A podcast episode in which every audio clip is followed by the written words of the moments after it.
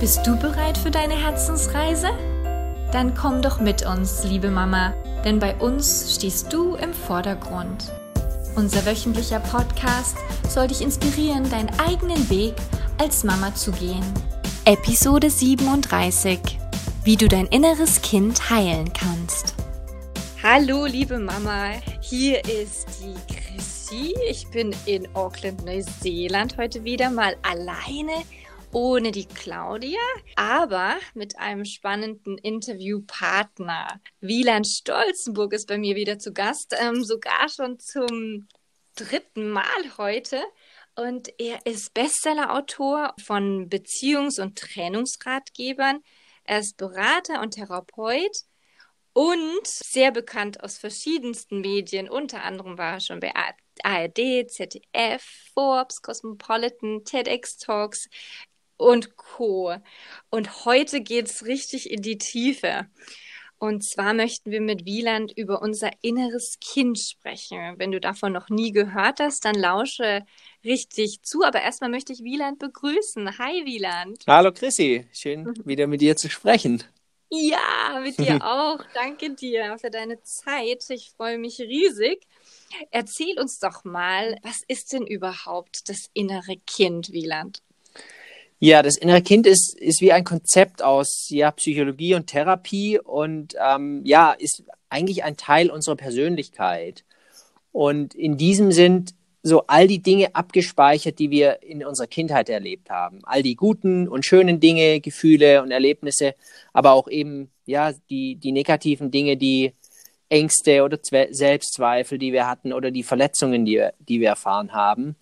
Und unter diesem Name innere Kind wird einfach genau das sozusagen ähm, zusammengefasst, was wir in unserer Kindheit erleben, was uns heute eben noch prägt.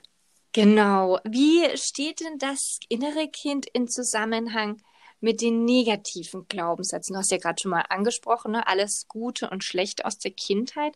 Wie steht es genau mit den negativen Glaubenssätzen? Mhm. Also man kann sich so ein bisschen vorstellen, wenn wir auf die Welt kommen, dann ist ja erstmal unsere Realität, alles das, was wir erleben, ist erstmal, so ist das Leben und so ist die Welt. Und wir haben noch nicht diese Kontrollinstanz, die wir als Erwachsene haben, zu überprüfen, ist es denn richtig, stimmt das auch? Und so nehmen wir eigentlich alle Dinge, gibt unterschiedliche Zahlen, aber man sagt meistens zwischen äh, Geburt und sieben Jahren, die Dinge, die wir hören und erleben, die speichern wir ab als wahr. Das sozusagen genau das, das stimmt. Und jedes Kind, ja, erlebt Dinge, die, die eben herausfordernd war. Wenn wir, ne, wir können ja einfach mal ein Beispiel nehmen, wenn die Mama ganz oft sagt, du bist nicht gut so, wie du, wie du bist. Hast du das schon wieder falsch gemacht? Warum hast du das runterfallen lassen? Warum kommst du zu spät? Oder warum bist du zu laut? Oder warum bist du zu leise? Oder warum bist du so und so und so? Dann lernt das Kind, dass es so, wie es ist, nicht in Ordnung ist. Und insbesondere auch mit Gefühlen, wenn die Mama sagt, jetzt gibt doch gar keinen Grund zu weinen, dann lernt das Kind, okay, ich bin falsch, meine Gefühle sind falsch, ich bin nicht richtig. Wobei ein Gefühl, so in Klammer, ist nie, nie falsch, sondern ein Gefühl ist einfach immer richtig, weil man kann sich ja nicht verfühlen.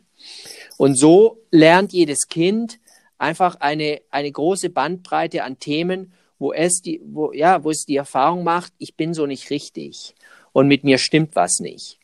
Ich mache was nicht gut, ich bin, bin eben, wie gesagt, zu, zu laut, zu leise, zu schnell, zu langsam. Ähm, und gerade die Dinge, die sich wiederholen, wenn, wenn, wenn die Eltern häufig ein Thema einfach wiederholen, vielleicht sind wir wirklich ein bisschen lauter wie, wie, wie die Durchschnittskinder und bekommen das dann ganz häufig zu hören, dann, dann speichern wir das ab, dass wir so nicht in Ordnung sind. Und genau diese, all diese Erfahrungen, die tragen wir dann, bis wir, ja, bis wir wieder von dieser Erde gehen, eigentlich mit uns mit. Und die Kunst ist, dass man sich bewusst darüber wird und ein Stück weit diese Verletzungen heilt, damit sie einen eben nicht mehr die ganze Zeit beeinflussen. Zum Beispiel, wenn, wenn das Kind immer den Satz gehört hat, du bist, weiß ich nicht, zu unordentlich muss man ein bisschen irgendwie ja besser besser aufräumen und ähm, hast die Zähne nicht richtig geputzt und so weiter. Wenn da so sozusagen so ein Schmerzpunkt im, im Sinn von Sauberkeit oder Hygiene gibt, als Beispiel. Und dann ist, ist äh, dieses Kind irgendwann in einer Beziehung und der Partner macht irgendeinen kleinen Kommentar, warum hast du deine Haarbürste da liegen lassen oder warum, keine Ahnung, mir fällt jetzt nichts Gutes ein, aber irgendwas ja, ja. in dem Bereich, dann wird genau diese alte Wunde berührt, sozusagen die alte Wunde des inneren Kindes. Und vielleicht 20 andere, die den gleichen Kommentar vom Partner gehört hätten, würden, gesagt, würden sagen, ja, okay, ist ja gar kein Problem, ist ja nicht schlimm. Aber weil da eben diese Wunde vorhanden ist, ähm, tut es uns weh. Und deswegen ist es für jeden, das muss jeder für sich entscheiden, für jeden so hilfreich, wenn man sich darüber erstmal bewusst wird, was trage ich eigentlich für Glaubenssätze über mich mit und welche Verletzungen trage ich mit mir, damit ich dort ein Stück weit wachsen kann, damit das Leben und andere Menschen einfach mir mich nicht so stark ähm, an, diese, an diesen Schmerz erinnern. Weil wenn der ein Stück weit geheilt ist, wie, wie bei einer körperlichen Wunde, wenn die noch offen ist und jemand berührt die, dann tut es natürlich unfassbar weh. Wenn wir aber daran wachsen und sozusagen diese seelische Wunde oder am Körper eben zu einer Narbe heilen lassen, dann tut es nicht mehr so schmerzen weh, wie wenn die noch offen ist. Wow, das hast du jetzt so toll erklärt. Oh, wow. Jetzt gibt es ja da Leute, du hast jetzt gerade das gute Beispiel hier verwendet, ne, ähm, die dann ähm, vielleicht sogar explodieren ne, bei so einem Kommentar. Mhm. Aber die das überhaupt nicht vielleicht ähm, darüber weiter nachdenken oder reflektieren. Das ist halt einfach so. Mm, ne? Ja. Dann wissen ja viele nicht, warum sie eigentlich so reagieren, beziehungsweise denken eben nie darüber nach. Wie kann denn jetzt jemand, und da ist es wahrscheinlich, ne, da kommt es wahrscheinlich dann auch auf dieses Bewusstsein drauf an, aber vielleicht kannst du das aus deiner Sicht nochmal erklären. Wie kann ich denn solche Glaubenssätze erkennen oder dieses innere Kind? Woher weiß ich denn, dass ich eines habe? Also jeder hat ein inneres Kind, ob, ob man an das Konzept glaubt oder nicht. Das ist ja einfach nur ein Name für etwas, was, was wir aus unserer Vergangenheit mit uns tragen. Und was hilft, ist, sich einfach mal hinzusetzen ähm, und zum Beispiel ähm, aufzuschreiben, welche drei Dinge würde ich oder ähm, wenn ich heute auf meine Kindheit zurückschaue, welche drei Dinge werfe ich meiner Mama vor und welche drei Dinge werfe ich meinem Papa vor, um jetzt nur in diesem Negativen zu bleiben. Natürlich gibt es auch die positive Seite noch. Mhm. Das wäre ein Weg, einfach mal zu schauen, was war denn nicht gut für mich? Und dann natürlich zu schauen, okay, und wo trifft es mich im Leben denn immer wieder? Ist es das Thema Geld? Ist es das Thema Selbstwert? Ist es mein Aussehen? Ist es mein Erfolg? Ist es, wenn jemand mich nicht achtet, wie ich bin, wenn mich jemand verändern will? Einfach mal sich zu reflektieren oder auch gerne Freunde oder den Partner fragen, der, der weiß es wahrscheinlich oft sehr gut. Ähm, wo sind so meine, meine wunden Punkte? Und die erstmal einfach ja ein Stück weit zu sammeln und, und wertfrei anzuschauen. Das ist ja keine Schwäche, sondern das ist Ergebnis von Verletzungen. Und wenn jemand anders die Verletzungen gehabt hätte, würde er wahrscheinlich relativ ähnlich reagieren. Wir sind ja oft so genau aufgrund dieser Erziehung und auch aufgrund des Schulsystems und allem so geprägt, wir, wir müssen immer alle gut sein. Und dann fällt es uns auch oft schwer, genau diese sozusagen herausfordernde Teile unseres inneren Kindes anzuschauen, weil wir dann sehen, oh hoppla, das, da, da fällt mir was schwer, dort bin ich schnell verletzbar, da bin ich sensibel. Ähm, aber da in eine wertfreie Betrachtung reinzukommen, ist ein ganz, ganz wichtiger Punkt, weil das innere Kind, und da vielleicht kommen wir wahrscheinlich auch noch ähm, in der späteren Frage dazu, das heilt ja nicht, indem wir genauso uns verhalten, wie die Eltern es gemacht haben, indem wir genauso sagen, ja, du bist ja wirklich blöd. Oder du, du hast ja wirklich ähm, überhaupt keine Ahnung. Oder du siehst wirklich nicht gut aus, dann kopieren wir ja genauso dieses Verhalten. Und darum ist es so wichtig, wenn wir diese Punkte erkennen, dass wir dort Stück für Stück aus einer negativen Wertung zu einer neutralen und dann hin zu einem liebevollen Blick kommen. Wie genau kann ich die denn dann liebevoll gestalten bzw. sie auflösen? Also mit, mit diesem Thema arbeite ich ja ganz viel in, in meiner Praxis, wenn, wenn Personen oder, oder Paare zu mir kommen. Und es gibt nicht genau diesen einen Weg oder dieses eine Modul oder diese eine Übung und dann ist alles gut, sondern das ist erstmal, mhm. umso länger diese Verletzungen passiert sind und umso weniger ich damit beschäftigt habe, umso langer, länger braucht das. Und bei manchen mhm. schwerwiegenden oder traumatischen ähm, Dingen werden wir nie ganz frei davon, sondern das wird uns begleiten. Wir können es eben zu einer Narbe ähm, verändern können, aber es wird vielleicht trotzdem noch eine gleiche Sensi Sensibilität sein. Also es geht gar nicht darum, das wegzubekommen, sondern eine andere Haltung zu bekommen und sozusagen sich wie nachzubeeltern, so sagt man das im Therapeutischen. Dort, wo die Eltern das nicht so gemacht haben, wie es gut für uns wäre, dass wir das dann, wenn wir selber erwachsen sind, nachbeeltern. Und ein wichtiger Aspekt ist einfach, wenn, wenn ich merke, ich wurde getroffen von einer Aussage zum Beispiel von, von meinem Partner oder von einer Kollegin, dass, dass ich dann, wenn ich in dem Moment wirklich Zeit habe oder vielleicht abends, dass ich mich dann einfach mal hinsetze und mal spüre, wo sitzt denn dieser Schmerz und was möchte dieses innere Kind mir denn sagen? Und es gibt viele so ähm, geführte innere Kind-Meditationen und innere Kindreisen und die mache ich oft auch, auch in der Praxis mit, mit meinen Klienten, dass, dass wir wirklich sozusagen unter Anleitung das erste Mal, wenn, wenn das jemand noch nie gemacht hat, das erste Mal in Kontakt mit dem inneren Kind kommt, weil das innere Kind hat ja oft dann die Erfahrung gemacht, sagen wir mal, ähm, die Person ist 30 und die hat die Erfahrung gemacht, 30 Jahre hat sich niemand um mich gekümmert, auch du nicht, weil, weil sozusagen diese ganzen Schutzstrategien und Mechanismen genauso weitergemacht wurden und eben eher abwertend darauf geschaut wurde und, und man selber diese Glaubenssätze verstärkt hatte, indem man das bestätigt hat zum Beispiel. Und mhm. da, da ist es so wichtig, erstmal in einen liebevollen Kontakt zu kommen. Und ich mache da wie so eine Fantasiereise, dass ich mit den Menschen ähm, ganz langsam ein Bild entstehen lasse, was für ein inneres Kind sie gerade sehen. Ob vielleicht ist es zu Hause im, im, im Schlafzimmer und dann sehen sie das innere Kind und lasst es erstmal einfach beschreiben, wie es dem geht und ähm, was, was mit dem gerade passiert und was es vor allem bräuchte, weil das, was das Kind braucht, ist Heilung. Und Heilung passiert, wenn das Bedürfnis befriedigt wird, was das Kind braucht.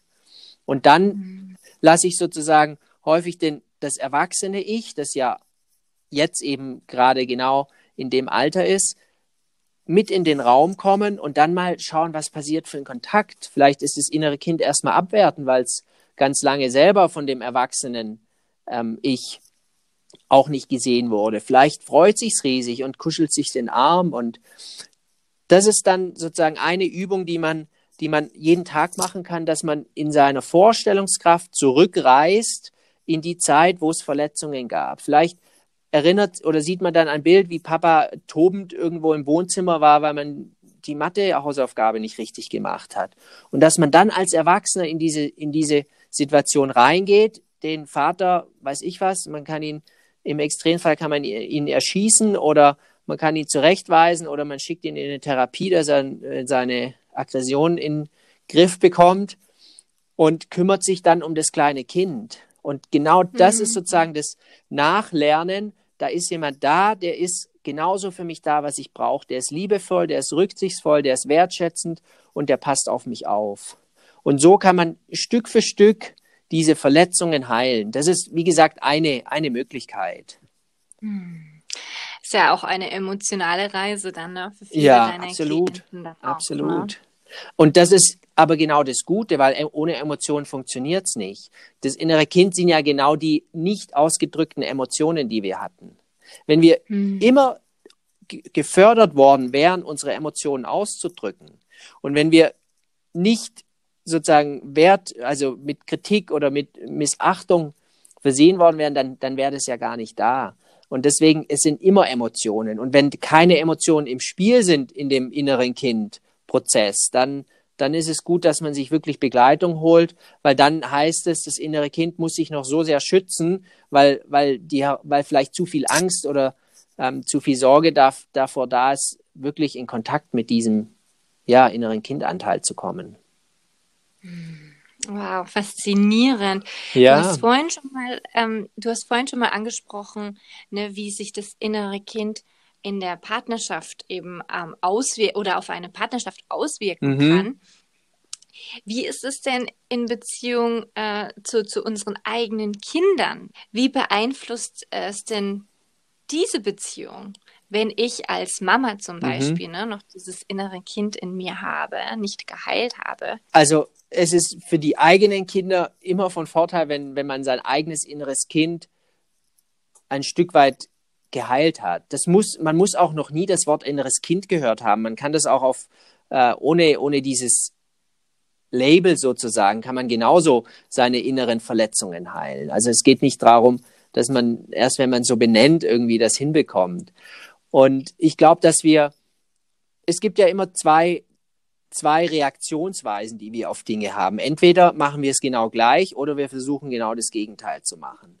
Und ne, wir können mal ein Beispiel nehmen, dass, dass ähm, eine, eine Mama, als sie Kind war, ähm, die, da gab es unglaublich viel Streit und Konflikte in der Beziehung zwischen den Eltern, aber sie wurde auch häufig niedergemacht und kritisiert und es war keine schöne Stimmung. Dann hat die entweder die Reaktion, dass sie das ähnlich macht, oder die Wahrscheinlichkeit ist höher, dass sie genau ins Gegenteil geht, dass sie Harmonie schafft, dass alles gut sein soll, dass man vielleicht auch nicht in Konflikte gehen darf, etc., weil dann würde ja genau dieser alte Schmerz auch ähm, berührt werden.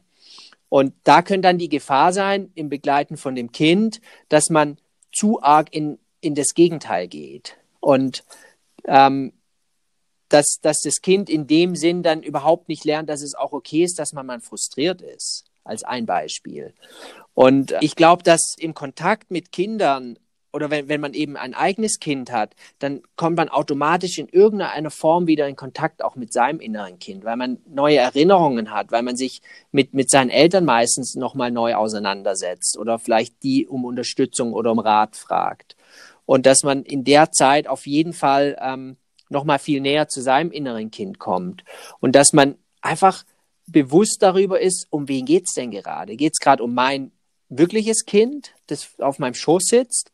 Oder geht's um mein inneres eigenes Kind und ich müsste mich auch um dieses kümmern? Weil sonst kann auch so eine, das hört sich so negativ an, so eine Überbemutterung passieren, dass man das, was man eigentlich seinem eigenen inneren Kind geben müsste, komplett seinem, seinem physischen Kind gibt. Ich weiß jetzt nicht, ob das jetzt zu wirr war oder ähm, ob das verständlich nee. ist. Das ist total verständlich. Ja, eigentlich richtig schön erklärt. Hm. Äh, ziemlich, ja, ziemlich kraftvoll auch. Also, wow. Ich frag dich jetzt trotzdem mal, ne, auch wenn es vielleicht ähm, offensichtlich sein mag, aber warum ist es denn so wichtig, dass ich diesen inneren Frieden schließe mit meinem, mit meinem inneren Kind, ne, beziehungsweise dieses innere Kind Mhm. heile? Also das, das muss jeder eigentlich für sich selber beantworten. Wenn, wenn man so durchs Leben geht und zufrieden ist mit dem, wie man ist und wenn, wenn die Menschen um einen herum auch nicht unter einem leiden, in Anführungszeichen, dann, dann ist alles gut. Also es gibt jetzt nicht den Anspruch von mir oder von irgendjemand, dass, dass man sich damit auseinandersetzen muss.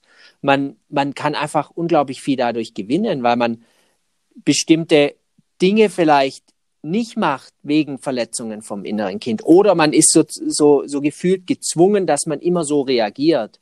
Wenn der Partner fünf Minuten zu spät kommt, dann ist man schon an der Decke und hat gar nicht die Möglichkeit, einfach frei zu reagieren. Und das ist das Schöne, umso mehr das innere Kind geheilt ist, umso freier bin ich zu reagieren und umso freier bin ich eigentlich von negativen Emotionen, die ich habe. Das heißt nicht, dass wenn jemand sich wirklich unmöglich benimmt, dass ich dann nicht auch auf den Tisch haue und sage, so geht das nicht. Aber das heißt, dass ich nicht gezwungen bin, durch Verletzungen automatisiert ähm, in eine Reaktion zu gehen. Und das ist ja immer eigentlich was Schönes, was wir Menschen haben. Umso mehr Freiheit wir haben, dass, dass es einfach dann das Leben schöner wird, weil dann wir uns so verhalten können, wie wir wirklich sind und nicht wie, wie, wie unsere Kindheit uns sozusagen in, in bestimmte Boxen gesteckt hat. Oh, schön, schön erklärt. Ja, wow. Ich, ich kann gar nichts mehr dazu hinzufügen, Wieland. Aber ich möcht, möchte dir trotzdem noch ein bisschen Raum geben jetzt am Ende. Äh, vielleicht zusammenfassen, wenn du Lust hast, uns, uns noch, noch vielleicht einen Aspekt, den, über den wir jetzt noch nicht gesprochen haben, ähm, ob dir da noch was einfällt. Also ich denke, in, in, dem, in, dem, in der ganzen Arbeit ist es das, das Wesentliche, dass wir keinen Druck haben, dass wir keine Erwartung an uns oder an, an dieses Konzept innere Kind haben. Und dass wenn wir in Kontakt mit unserem inneren Kind gehen, in der Vorstellungskraft, es in Arme nehmen, es trösten, ähm, nette Worte zu ihm sagen, dass wir nicht ein Konzept machen, was wir denken, was gut ist, sondern dass wir wirklich spüren und versuchen, so in Kontakt mit unserem inneren Kind zu kommen, dass wir wahrnehmen, was braucht das, was braucht denn das innere Kind? Weil vielleicht sagt es nach fünf Minuten, wenn wir in Kontakt mit ihm sind, mir reicht's jetzt, äh, geh mal lieber. Und wir wir, wir nehmen das nicht wahr und denken, okay, wir, wir haben jetzt eine halbe Stunde geplant, innere Kindarbeit und äh, ziehen das durch. Also, dass wir wirklich achtsam und wertschätzen mit unserem inneren Kind umgehen und uns einfach so vorstellen, was wäre wär die beste Variante, was, was dieses äh, kleine Wesen in dem Moment braucht. Wow, oh, danke Wieland. So schnell sind die 20 Minuten wieder um bei uns. Ähm, aber es war wunderbar, so einen ähm, ja, informativen, sage ich mal, Einblick in dieses ähm, Thema zu bekommen. Also sehr, sehr faszinierend. Ne? Und das ist ja auch so ein, so ein großer Teil von, von Persönlichkeitsentwicklung. Also vielen, vielen Dank für deine Zeit und dass du all dein Wissen mit uns teilst. Sehr gerne, sehr, sehr gerne. Und da wollte ich auch jetzt am Ende noch mal kurz über dein Buch sprechen, beziehungsweise du hast eine Buchserie rausgebracht mit 103 Fragen. Das insgesamt sechs Bücher sind das und über verschiedenste Themen, nicht wahr? Da kannst du noch mal kurz was davon erzählen. Genau, das sind kleine Bücher, wo man sich nicht irgendwie durch zwei oder 300 Seiten wälzen muss und ganz viele Übungen macht oder äh, ganz viel Text liest, sondern indem man sich einfach vielleicht fünf Fragen am Tag ähm, aussucht oder vornimmt und diese Fragen für sich beantwortet zu einem Thema. Das gibt es für Paare, um, um die Beziehung zu stärken und zu vertiefen. Das gibt es für äh, die Frage, soll ich eigentlich mich trennen oder soll ich doch bleiben? Und da gebe ich einfach Fragen den Lesern an die Hand, wo sie sich damit befassen können und ja, einfach nochmal neue Blickwinkel und neue Perspektiven und Aspekte berücksichtigen, um dann hoffentlich mit dem Ziel, mit dem Sie das Buch äh, lesen oder die Fragen beantworten, weiterzukommen. Wunderbar. Diese Buchserie gibt es auf Amazon übrigens und ähm, Wielands restliche Bücher, seine ganzen Beziehungsratgeber und Trennungsratgeber, auch überall, wo es Bücher gibt. Vielen, vielen Dank, Wieland, nochmal über, ja, vielen Dank für das ja, wirklich schöne Gespräch. Und ja, liebe Mama, schön, dass du heute wieder mit dabei warst. Ja, so viele Episoden haben wir hinter uns. Wenn du heute zum ersten Mal reinguckst, dann schau dir doch die Inhalte unserer anderen, unserer anderen Podcasts mal an. Vielleicht ist da auch noch was für dich dabei. Und ja, wir freuen uns auf jeden Fall, wenn du dir mal wieder einschaltest und sagen einfach bis zum nächsten Mal. Tschüss!